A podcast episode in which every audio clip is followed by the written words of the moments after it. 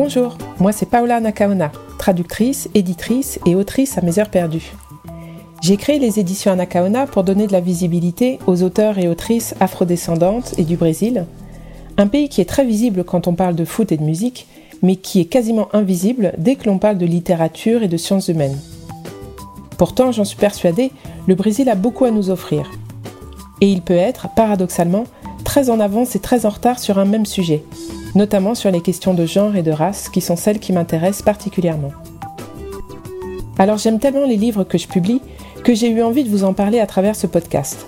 J'en profiterai pour lire des extraits, dans l'espoir de vous donner envie de les lire, de les offrir ou de vous intéresser à ces sujets que je considère essentiels. N'hésitez pas à me faire part de vos commentaires ou des sujets que vous aimeriez voir abordés, et n'oubliez pas d'évaluer l'émission, ça compte pour être visible sur les plateformes. Bonne écoute, un abraço.